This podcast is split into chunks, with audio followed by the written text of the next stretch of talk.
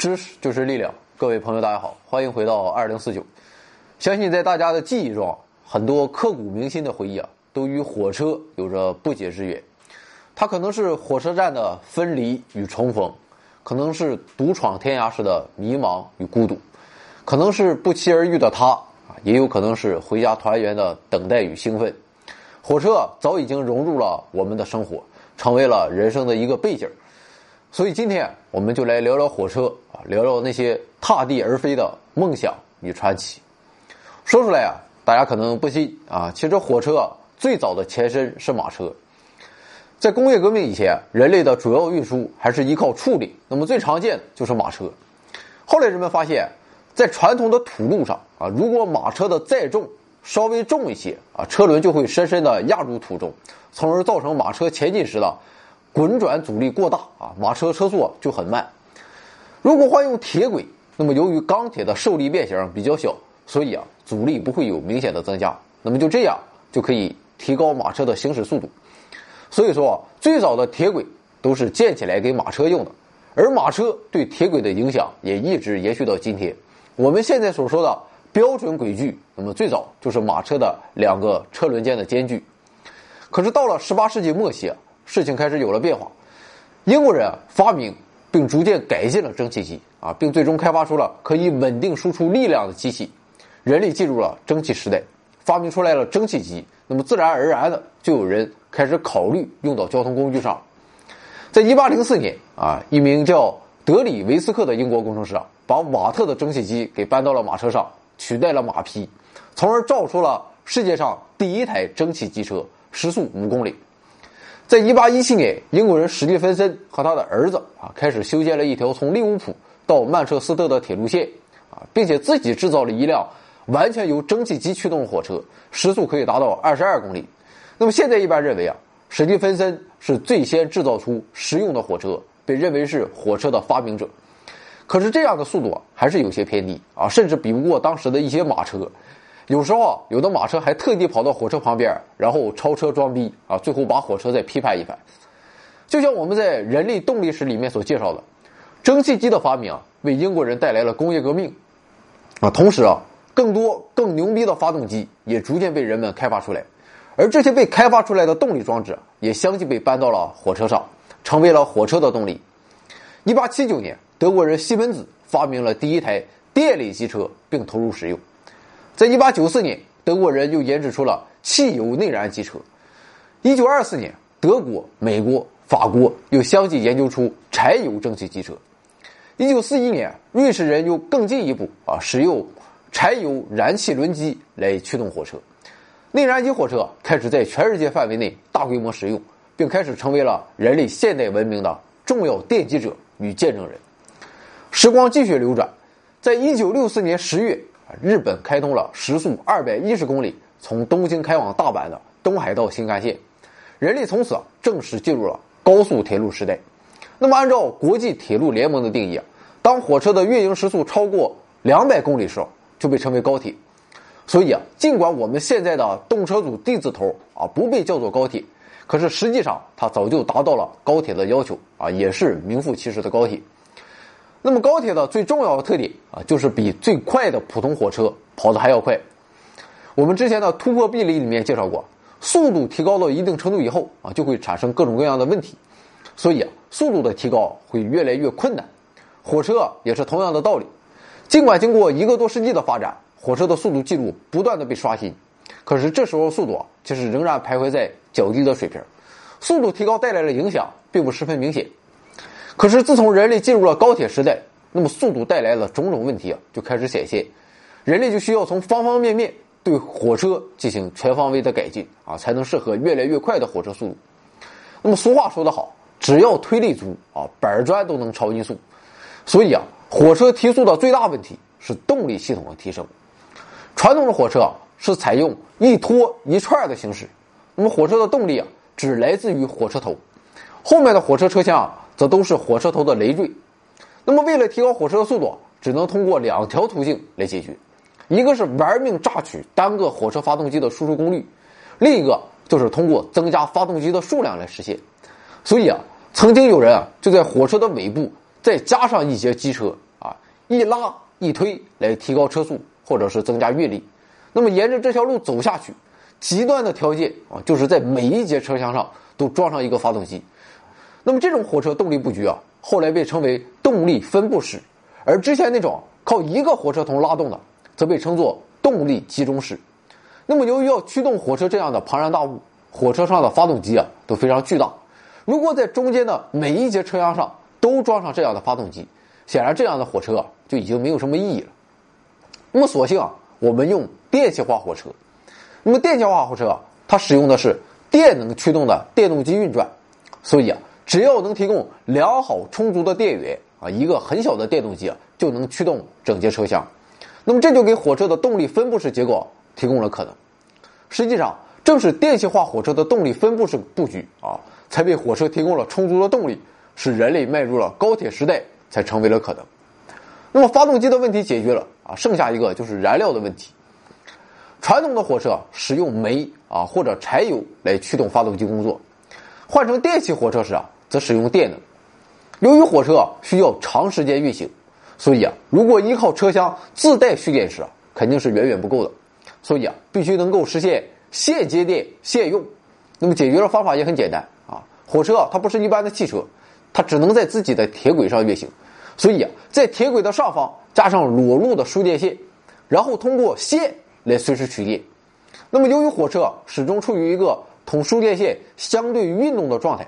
所以啊，就需要一个被称为受电弓的装置啊，来实现对输电线的稳定接触。在火车高速运行过程中，由于电功率极极大啊，所以啊，往往受电弓与输电线一般。是高电压大电流，而火车在运行的时候又难免受到轻微的扰动啊，可能会造成短时间的断开，那么这样就很容易产生电火花。同时啊，长时间的接触与摩擦也会产生大量的热，所以啊，受电弓的要求比较高啊，一般需要自带一定的张力与输电线呈现一定的紧绷啊，从而不容易因为外界的震动而发生断开。同时，在受电弓摩擦面通常会有石墨等成分。啊，来促进润滑，提高导电性。那么，由于需要长距离输电啊，所以啊，一般输电线上的电压很高。在将电线接下来以后啊，需要先经过降压变压器啊，变为电动机的工作电压。同时啊，经过一系列控制电路等环节啊，以实现对电动机的有效控制。除了动力系统之外啊，火车的车厢啊，尤其是火车的车头还需要改变。由于火车速度的提升，空气阻力。对火车运行速度的影响就越来越不可忽略。一般来说，火车运行时受到的阻力由机械摩擦力和空气阻力两部分组成。有研究表明，当火车速度为每小时两百公里时，空气阻力啊将占到百分之七十左右；当速度提升至每小时五百公里时啊，百分之九十五以上都是空气阻力。所以啊，为了尽可能的减小空气阻力啊，就要把车头尽可能的做成流线型。如果你有心观察咱们国家的高铁车头，应该不难发现，越是新的快的动车组，车头伸出的长鼻子往往都更加夸张啊！这都是为了迎合高速度的需求的产物。那么，除了车头帮助克服空气阻力以外，还需要考虑其他的空气动力学特征。我们知道，飞机之所以飞起来啊，是因为飞机在向前高速运动时，机翼的上下面因为伯努利方程产生的压力差。从而将飞机抬起来，而对于高速奔跑的火车，如果也因为受到升力的作用啊，哪怕没有飞起来，只是将车头啊微微抬起啊，那也将会发生出轨的事故，搞一个大新闻了。所以啊，我们对火车头的要求恰恰与飞机相反，要尽可能的减少升力的产生，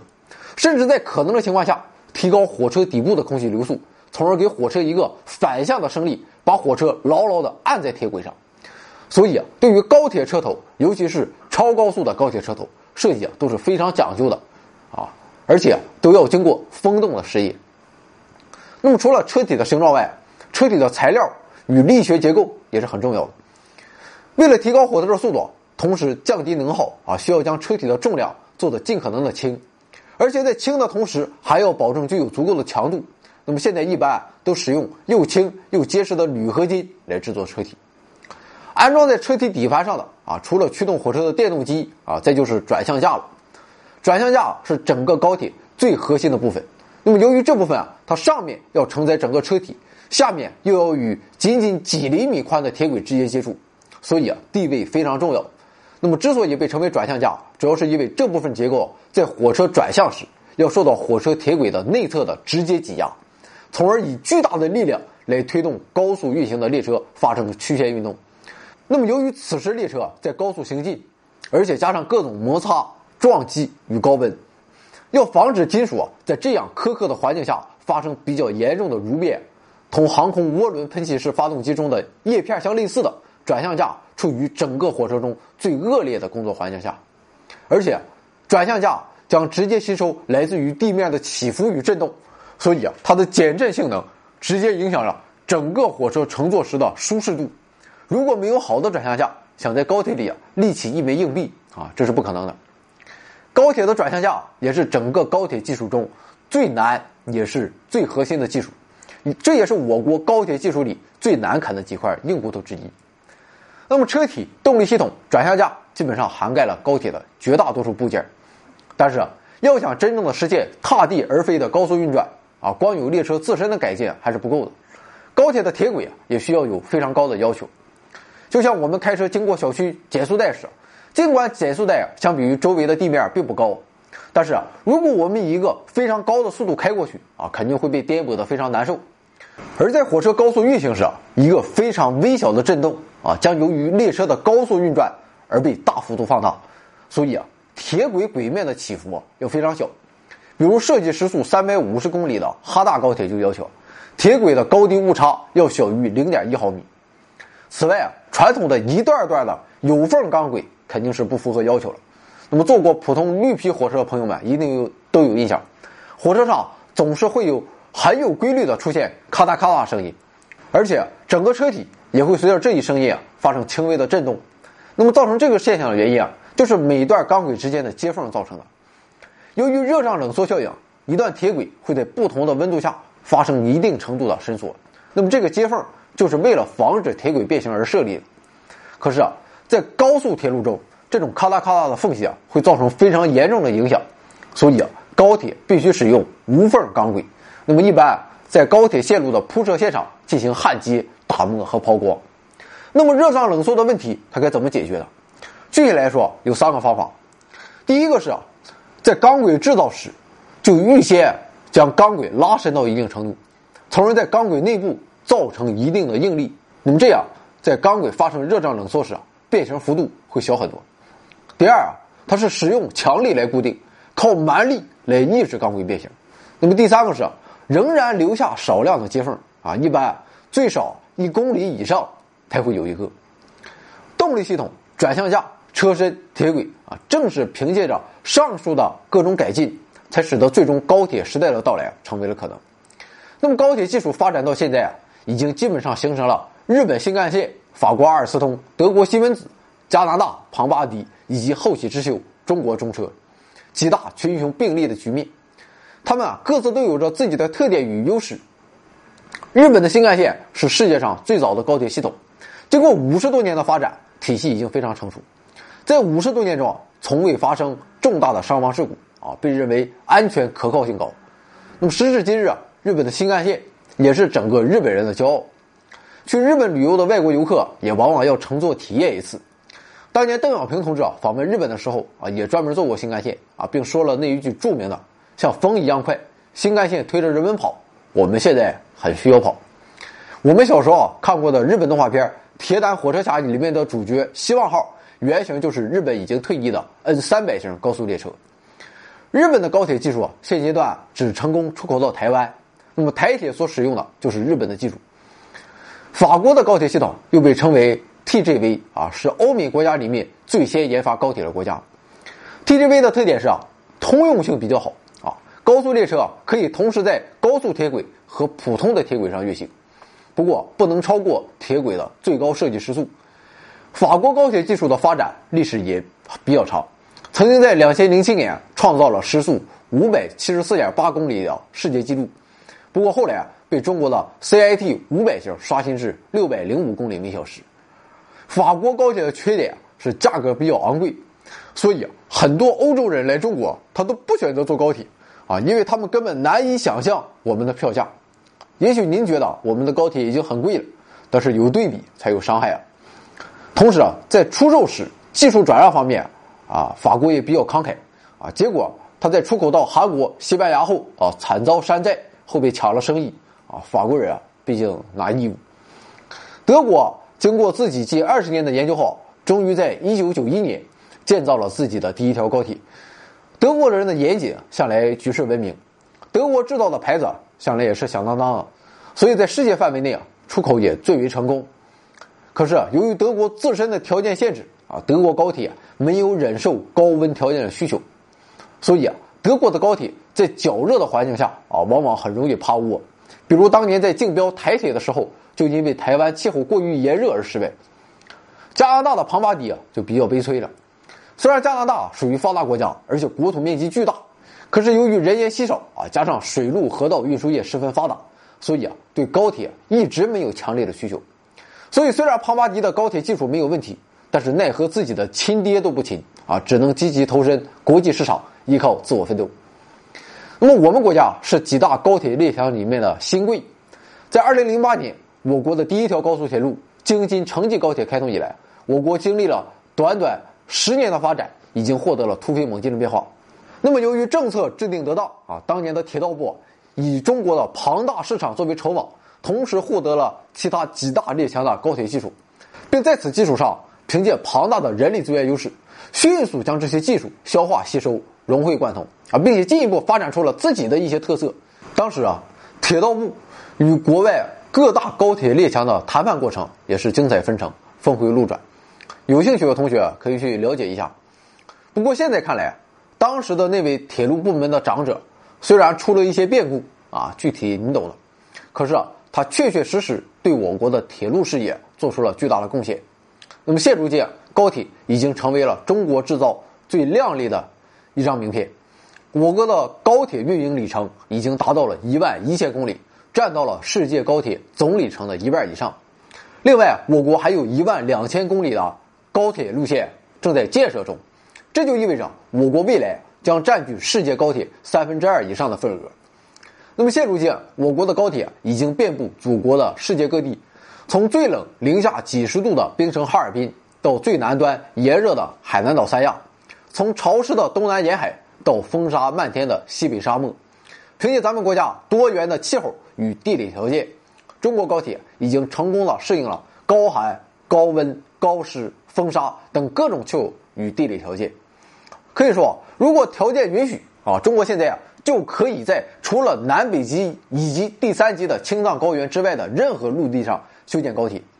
那么同时啊，中国高铁还具有了中国制造的另一个普遍的特点，就是便宜。啊，感觉完了啊，貌似刚才啊我又在吹中国了，啊，我又要挨骂了啊！我现在啊，我感觉根本不敢说中国一点好话啊，哪怕是客观的也不行。啊，算了，我也不想去反驳。我只想说，中国从不限制大家用自己的脚选择路的权利。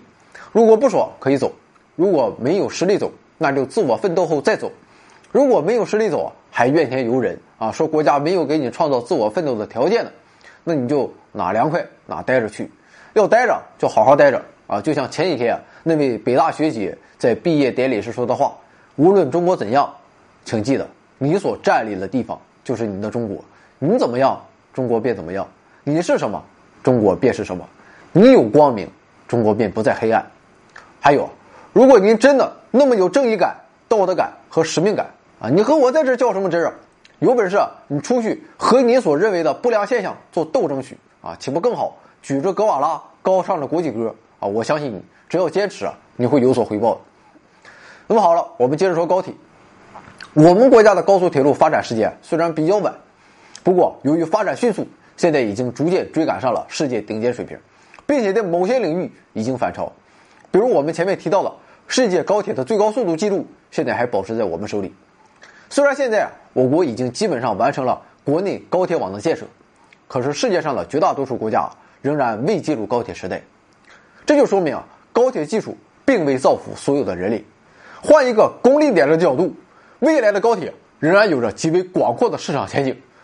那么面对未来的重大机遇啊，几位列强也都在摩拳擦掌，纷纷开始了新技术的研究。其中啊，最多人研究也是现阶段最成熟的当属永磁同步牵引技术。我们在前面介绍高铁内部结构时候提到，高铁的动力是由电力驱动电动机来提供的。那么最早的电气化火车使用的电机啊是直流电动机，后来在二十世纪七十年代逐渐发展为第二代的交流异步电动机。那么直流电动机啊，我们在初中阶段就已经学习过，小时候玩的四驱车的马达就是一种最简单的直流电动机，而交流异步电动机啊就稍微复杂一些，啊，由交流电产生的变化磁场导致转子的转动。由于是特斯拉发明的，所以啊也被称为特斯拉电机。那么关于直流电动机与交流异步电动机的发展过程以及它们的具体原理。啊，涉及到爱迪生与特斯拉两位大神当年的那次史诗级的撕逼，我们在第一季的四十一集《特斯拉的致命魔术》里面有过详细的介绍啊，有兴趣的朋友可以去了解一下。我们都知道，电机是一个由电能转化为机械能的装置，那么在这里啊，电能要首先转化为磁能啊，也就是电线按照一定的顺序环绕以后会产生磁性，那么这时候的通电导线线圈。就相当于一个小磁铁，如果把这样的一个通电小磁铁放在一个外界磁铁的磁场中啊，它就会遵循同性相斥、异性相吸的原则，从而发生转动。所以啊，完整的能量转化过程应该是电能转化为磁能，磁能再转化为机械能。那么在这一过程中，为通电的线圈提供的外界磁场被称为力磁。通电的线圈要在力磁磁场中才能运动。而获得一个外界磁场，或者说获得力磁的方式，主要是两种：一种是用一块吸铁石来提供磁场，另一种则是同样的使用通电导线产生磁场。那么，在过去的高铁技术中，无论是直流电动机还是交流异步电动机，啊，所使用的都是第二种电生磁的方式。在第一代的直流电动机中，由于电机的转子在旋转一百八十度以后，啊，需要改变电流方向。所以在电机与电源的连接处啊，通常都要加上电刷与换氧器，那么这就造成了短暂的电路断开。在高电压的条件下，电刷的位置啊非常容易出现电火花。那么与此同时，由于大规模应用的电能几乎都是以交流电的形式运输的，所以啊，火车还需要先将交流电变成直流电。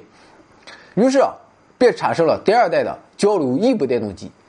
交流异步电动机啊，是特斯拉在二十世纪初就发明的成果。它的主要特点是不需要使用电刷与换向器啊，同时啊可以直接使用交流电来驱动。但是由于交流电动机的转动速度啊与交流电的频率息息相关，所以啊在早期的高速火车中还无法使用交流电动机。它所采用的都是第一代直流电机，因为直流电机啊只需要调节电流的大小啊就能调节转速。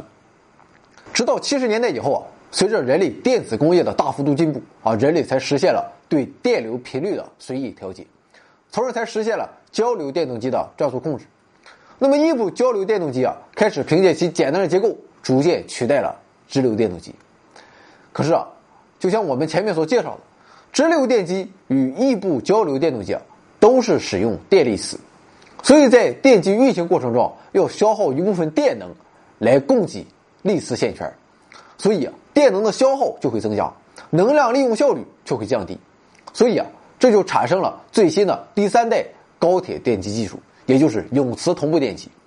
在永磁同步电机内部，转子由永磁体，也就是我们常说的吸铁石来构成；外部的固定部分则是线圈构成。当交流电流经线圈时，会在线圈内部产生变化的磁场，磁场的变化推动转子上的永磁体转动，从而实现电机的驱动。那么，既然永磁体同步电机这么简单，为什么现在才开始使用呢？主要的原因是因为啊，所有的吸铁石都有一个特点，就是在被加热到一定的温度以上时啊，磁性会消失。那么这一现象最早由法国的物理学家皮埃尔·居里发现啊，就是居里夫人她老公。所以这一转变温度啊，被称为居里点。高铁啊，在飞速运行的时候啊，电机会因为剧烈的摩擦和电热效应产生大量的热，从而导致电机的温度升高。如果温度达到磁铁的距离点啊，磁力就会迅速减弱。那么这对高速运行的火车来说，无疑是非常危险。所以在早期啊，很少的电气化铁路会使用永磁体这种力磁方式，而是更喜欢用稳定、不怕高温的电力磁。那么为了解决永磁体达到距离点磁性消失的问题啊，主要是从两个方面努力，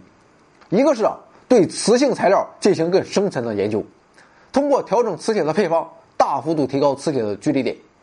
第二个是通过外形的优化设计，使电机在运行过程中可以受到良好的风冷效果，从而使温度保持在一定的范围内。那么目前啊，西门子、庞巴迪等都在永磁同步牵引技术领域啊大力投入。不过，我国经过之前的发展，已经完全弥补了之前的差距，所以在这一领域啊，我国与西方国家处在同一起跑线上。但是，得益于我国有的是人，又有的是钱，所以在这方面的成果十分显著。二零一一年，我国的南车集团株洲所成功开发出较低时速的永磁牵引系统，并成功在沈阳地铁二号线运行。那么，至今啊，已经无故障运营了七万公里。沈阳地铁使用的。永磁体同步电机的功率达到了一百九十千瓦，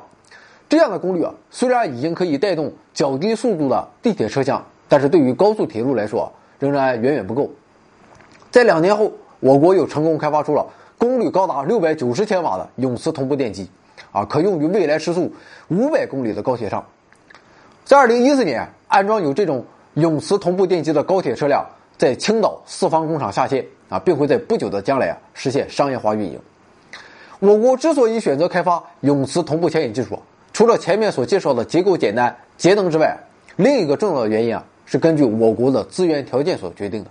在第二季第十七集的钢铁雄心里面，我们曾经介绍过，有一类啊，在钢材中添加量不大，但是对钢材性能啊有点石成金作用的元素，被称为稀土元素。在稀土元素中，第六十号的铝元素啊，在与铁和硼元素相互混合后，能够形成一种被称为铝铁硼的合金，那么这种合金啊具有很强的磁性，这种磁铁是迄今人类发现的磁性最强的材料。我甚至就明确告诉你，人类可能在二十年之内都找不到比它磁性更强的材料。铝铁硼磁铁由于磁性超强，在被发现后，由于性能强悍啊，制造简单，很快就占领了几乎全部的高端市场。所以啊，自然而然的，作为高铁电机合金的永磁体，当然要选择磁性最强的铝铁硼磁铁。我国，稀土资源十分丰富，所以啊，可以大规模生产铝铁硼磁铁，发展永磁同步牵引技术啊，也是十分自然的情况。可是啊，我们对岸的邻居日本啊，它并没有我们这样的稀土资源，所以啊，他们的主要精力放在了磁悬浮技术上。磁悬浮列车我们一定都不陌生啊，而且咱们上海啊，就有世界上首条实际运营的磁悬浮线路。那么所谓的磁悬浮列车，就是列车因为底部的磁力作用。使列车处于悬空状态，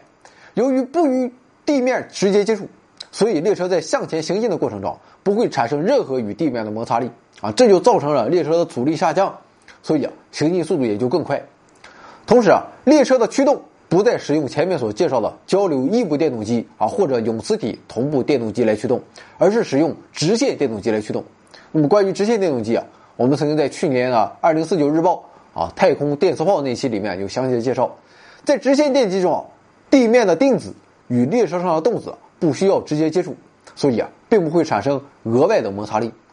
那么，根据磁悬浮的原理啊，一般可以将磁悬浮啊分为两类啊，也就是 EMS 长导磁吸式和 EDS 超导磁斥式。那么 EMS 啊是依靠在导轨下部的电磁铁吸引钢轨产生的吸引力使车体浮起，但是为了维持列车运行时的平稳，吸引力啊。必须要同车厢重量相等。由于电磁铁的磁力与电流成正比，所以啊，EMS 的难点就在于如何实现对电磁铁电流的精准控制。由于电磁悬浮原理啊，最早是由德国工程师赫尔曼·肯佩尔提出，所以啊，EMS 方案是德国磁悬浮技术的主攻方案。我们上海的那条磁悬浮列车，由于当时是从德国购买的技术，所以啊，采用的就是 EMS 的技术。另一种方案 EDS 则主要由日本采用。我们最大的特点就是在列车的底部安装有超导体。啊，超导体啊有一个非常有趣的现象：如果将一块超导体放置在一块磁铁上方，啊，超导体啊就会悬浮在磁铁上方静止不动。那么这种现象最早在1933年被德国物理学家麦斯纳发现，啊，被称作麦斯纳效应。超导体具有麦斯纳效应的本质，啊，就是当超导体被置于磁场中时。将引起超导体内部产生感应电流，而感应电流啊会产生相反的磁场啊，会受到原磁场的排斥，从而实现一个稳定的悬浮状态。由于超导体内部电阻为零啊，感应电流不会发生变化，所以啊，超导体将始终维持在当前的悬浮状态。那么 EDS 就是利用了超导体的麦斯纳效应而实现磁悬浮。在 EDS 车厢中，超导体啊被安装在车厢底部啊，并被放置在液氦的存储罐内，用以维持超导体处于低温的超导状态。在轨道上铺设铝线圈并通电，形成一个电磁铁。那么此时啊，车厢中的超导体将发生麦斯纳效应，使车辆呈上浮状态。通过调整铝线圈中的电流大小啊，就可以调整车辆的上浮位置。那么现阶段，日本人啊正在全力开发 EDS 型的磁悬浮列车，这项技术啊现在已经成熟啊，并开始了实际的应用。日本现在正在修建从东京经名古屋到大阪的中央新干线，采用的就是这种 EDS 的超导式磁悬浮高速列车，设计时速是五百零五公里。如果不出意外啊，它将超越中国高铁，成为实际运营速度最快的高速铁路。但是这条铁路虽然已经动工。啊，却饱受各界的质疑。由于需要大量使用液氦作为超导体的冷却剂，那么这就造成这条线路的运营成本将会非常昂贵。在较为低速的普通新干线列车以及飞机的双重竞争压力下，中央新干线的票价不会具备任何优势。况且日本并不大啊，现在的新干线的速度完全可以满足。美国由于全民的汽车保有量非常高，对火车出行的需求啊并不强烈。所以，美国至今也没有一条高铁的线路。可是，在二零一三年，钢铁侠埃隆·马斯克提出了一项宏伟的超级高铁计划，由此，美国也加入了高铁大潮中。马斯克投资成立了超回路列车 Hyperloop 公司，表示，他们将与加州劳伦斯利弗摩尔国家实验室的一个小组进行合作，使用由他们开发的一种被动磁悬浮技术啊，并将整个磁悬浮列车置于地下的真空管道中。由于列车在高速运行的过程中，其所受到的阻力啊主要为风阻，所以啊，如果将火车放置在真空管道中运行，风阻会大幅度消失。Hyperloop 团队表示，如果这一设想成功啊，这一火车时速将达到一千两百公里以上，啊，将实现超音速行驶。在二零一六年，Hyperloop 团队已经在内华达州的沙漠中成功测试了其直线感应推进系统啊，在铁轨上实现了。二点四 G 的直线加速度运动。那么，这种被动磁悬浮技术基本原理是在列车底部安装永磁体，而铁轨上则安装有感应线圈。当列车开始运行后，随着列车运动的永磁体将产生运动的磁场，而运动磁场可以产生运动的电流。铁轨上感应线圈中的电流将给列车一个向上的磁力。根据法拉第电磁感应定律，提高磁场与线圈的相对运动速度，感应电流将增大。使列车悬浮的磁力就增大。那么，在这样一个永磁体被动悬浮系统中，列车不使用电能来驱动直线电机牵引，而是完全依靠自身所带的涡轮风扇实现推动。简单的说，这种方式的超级高铁其实更像是一种在稀薄的空气中飞行的飞机。不过，这种技术啊，虽然前景诱人，理论上又完全可行，但是其是否能够真正实用化，现在下结论还为时尚早。首先，这种技术啊，在现阶段还相当不成熟，在实际应用中还有着相当多的问题需要解决，所以短期内啊不可能大规模应用。此外啊，这种超级高铁本身有一个非常大的硬伤啊，就是成本。首先要在线路的建设上花费巨大的成本，隧道加密封管道加巨型抽气装置啊，还要考虑日常的维修保养费用。随便想想，我们就能猜到啊，肯定啊钱要花了海了去了。其次。Hyperloop 由于其特点，无法实现现在高铁上巨大的运输能力。那么，Hyperloop 的试验型列车初步规划是运输八个人，所以这种出行方式啊，必然只是极少数人花费极为昂贵的票价才能享受到的。比如，我今晚临时决定要从大城市铁岭前往香港谈一个五千亿的项目啊，这种超级高铁才可能。要是叫黄博士乘坐这种超级高铁去隔壁省搬砖啊，肯定是不现实的。不过，虽然这种超级高铁现阶段仍存在诸多问题，但它毕竟代表了先进的生产力，代表了未来的发展方向啊！未来啊，也将会代表最广大人民的根本利益。所以啊，我国其实也在进行着未来超级高铁的探索。中国西南交通大学牵引动力国家重点实验室中，中国的科研人员搭建了一个载人高温超导磁悬浮环形实验线。那么这一实验线路已经实现了时速六百公里的速度，同时在线路上加装了玻璃罩，啊，为以后在真空环境下的新型运行实验做准备。科学家估计啊，在真空中实验列车的速度可以超过一千公里每小时，同 Hyperloop 相媲美。中国的试验超级高铁的磁悬浮原理啊，采用的是同日本中央新干线相似的超导磁悬浮技术，不过日本新干线使用的是低温超导磁悬浮，也就是说，所使用的超导材料需要在极低的温度下才能保证超导材料维持超导的状态。日本中央新干线所需要的超导转变温度非常低，所以啊，必须使用液氦才能冷却。那么液氦温度非常低，大约为零下二百六十九摄氏度。由于非常接近绝对零度，零下二百七十三点一五摄氏度，所以啊，液氦非常难以制取，是自然界最难液化的气体。人类直到一九零八年才由荷兰低温物理学家卡莫林·昂因斯制得，所以啊，液氦的价格那也是非常昂贵的。而我们中国的高温超导磁悬浮则采用了转变温度比较高的高温超导材料，温度啊，它不需要达到液氦那么恐怖的低温啊，只需要使用最常见的液氮就可以满足要求。由于液氮的价格仅仅是液氦的五十分之一，所以这种高温超导磁悬浮技术可以大幅度降低成本。那么好了，今天关于高铁我们就聊这么多。想想我们啊，真是生活在一个幸运的时代，一个有高铁的时代。我想我们的爷爷辈儿一定对我们的父辈说过：“你们真幸福啊，居然出门有火车坐，可以坐火车去北京。”我也记得我爸对我说：“啊，现在到北京啊，居然只用十一个小时啊，还有座，还有卧铺，啊。”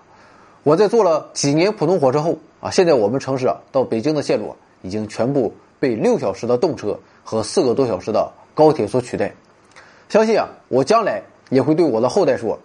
难以想象，你知道吗？我年轻时候去北京坐火车居然需要六个小时，啊，这还是好的。刚上大学的时候啊，需要十一个小时，你都想象不出来硬座的感觉。其实现在啊，每次坐高铁出门的时候，我还挺怀念当年的那些 K 字头、T 字头的火车。因为他们承载了太多的故事和情感，是火车带我走出家乡求学北京。那时候它承载的是希望。上学时啊，是十五个小时的硬座火车，把我和异地恋的女友相连。十五个小时硬座虽然难受，但它承载了甜蜜。寒暑假时啊，又是十一个小时的硬座把我送回家。不论车厢里是夏天的酷热，还是冬天的严寒，亦或是时常缺氧的感觉，我们都能挺到最后。那时候它承载了思念，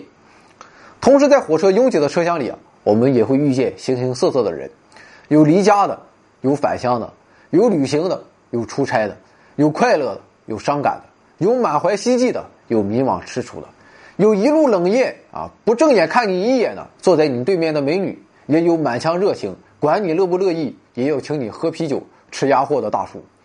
每个人都有一段故事，这些故事汇集在拥挤的车厢中。擦出短暂的火花，每个人都随着列车的颠簸摇晃，体味着人生命运的流转。不论前路如何，大家都在义无反顾地奔向前方。所以啊，我们怀念的绝不是那时的火车速度与感觉，而是随着那一代列车一起远去的青春时光。他们都是我们记忆中的闪光。现在啊，我们坐着高铁，列车和自己的人生故事还在继续。可惜的是。随着年龄的增长，在火车上收获的乐趣越来越少，每次都在想着后面的熊孩子什么时候能闭嘴，空调能不能再舒适一点，信号能不能再好一点。明知道火车会准时抵达目的地，还是要不停的打开地图看看自己现在的位置，不停的看着手表，只希望早点解脱。那么这与火车无关，只与年龄与生活相关。虽然高铁足够快，但我们依然希望它更快。现在的人们就是这样。刚满足了我们稍微离谱一些的要求，突然又开始想要更夸张的，这是人类无法违背的天性。不过我们相信，只要人类存在下去，人类的欲望便永远没有尽头。人类会一直像一头愤怒的公牛一样，永不停歇的战斗下去。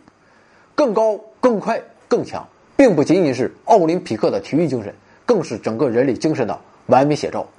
我们正处在现在这样的时代。整个人类社会像在高铁上一样，正在以前所未有的速度变化着。我们永远不会知道自己的终点在何处，只是永不停歇的奔跑着。